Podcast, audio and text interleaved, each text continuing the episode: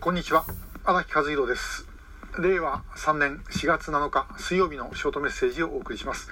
えー、今日はあの13時から、えー、沼津の尾瀬崎というところで、えー、ライブを行います。で、えこれはあの昭和44年1969年に高校生、えだった大屋敷正幸さんが失踪した場所です、えそこでライブをやってで、えー、まあ、あの場合によって、えー、必要であればあのいわゆる現地了解、えー、その場で撮った録画を後で、えー、流すということも含めて、えー、やりたいと思います、えー、ライブご覧になれる方ぜひご覧ください。でさて、えー、今日お話しするのは共産主義と北朝鮮という問題です、えー、私自身実はあの民社党という政党を選んだ、まあ、一番大きな理由は共産主義に反対をしているということでした。で、それどうしてそうなったのかというと、中学校3年の時のですね、政治経済の先生が、まあ、あの、学生運動上がりのバリバリの左翼で、えー、この先生の言ってることを、あの、まあ、当時全然なんだかよくわかんないんですけども、まあ、ともかくこの先生の言ってることは間違いなんだろうということには気がついていた。で、えー、それをいろいろこう辿っているうちに、まあ、民社党に突き当たったと。で、えー、やはり民社党というのは極めてあの反共色の強い、えー、政党でありましたそれもやっぱり理論に裏付けられたものなんですけどもで今、えー、私があの考える共産主義っていうのは何なのかと。で共産主義国家っていうのは本当に本当の意味で共産主義が実現した国っていうのは世界中に一つもありません。で、え、しかしそれを一応目指すということに建前をしている国、え、というのはですね、え、まあ一応中国もそうですし、それから北朝鮮もそうですし、まあそれ以外にもいくつか、まあいる、あることはある。もう建前だけになっているところも多いですけども、で、え、そのかけらが残っているのはやはりロシアですよね。え、これも旧ソ連を、まあある意味で引き継いでいる国である。共産主義って、あの、まあ要は、共産主義になれば共産主義の社会ができれば、えー、全ては問題解決するという思想です。で、まあ、ある意味非常に宗教的なところがあります。で、なれば解決するんだから、そこに行く道はどんな道をたどってもいいということになります。で、結局もう虐殺だろうが人権侵害だろうが何だろうが、そんなこと平気ということになってしまう。ね、で、これ右の全体主義と違うのはですね、右の全体主義ってのは単発なんです。え例えばファシズムとかナチズムとかですねそういうものを見てもその時止まりでその指導者とか、まあ、そういう関係者がいなくなればそれで終わるんですけれども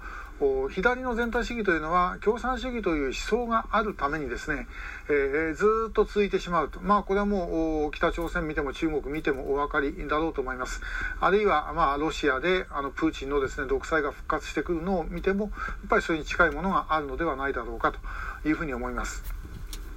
で、えー、共産主義っていうのはですねあの人間の欲望これも私だって持ってるね、えー、もの欲望とかあるいは妬みとか恨みとかですね、えー、そういう感情に正当性を与える、えー、自分が虐げられているのはあいつのせいなんだというふうにすることができる。これ誰でもみんな持ってます。だからそれにある意味で言うと飛びつきやすい。しかも始末が悪いのはえー、こういう理屈で来るのでですね頭のいい人の方が先に洗脳されてしまうということがあります。頭のいい人間が先にですねこれこの理屈はなんかこう全てを説明してくれているように見えるからだからこれうまくいくあのいくはずだと。で、えー、そこへですねそういう頭のいい人間だってみんな妬みとか恨みとかですねそんなもの持ってるわけで、えー、それをですね合理化するのに使えるということでまあこのおかげでですねえこれまで20世紀には、まあ、1億人以上の人が命を落としてきた。まあ、一番多かったのは中国でしょうけどもソ連もそうだし、えそして北朝鮮では今でもそれを落とし、えー、まあ、命を落としている人が相次いでいるという現状なんですね。で、えー、これしかしあの右の方が叩きやすいですある意味で言うと左の方が叩きにくいで、えー、どうしてもそれがですねずっと残ってしまう。で北朝鮮は今もう共産主義って言葉自体をほとんど使わないです。で、えー、もうそれすらも超越した思想であるということに一応主体思想がなってでしかもその主体思想という言葉ももう使われなくなってしまった。で、えー、ほとんどですね。で、えー、基本的にはもうだからあの本もうあの今で今で言えば金正恩の私物です。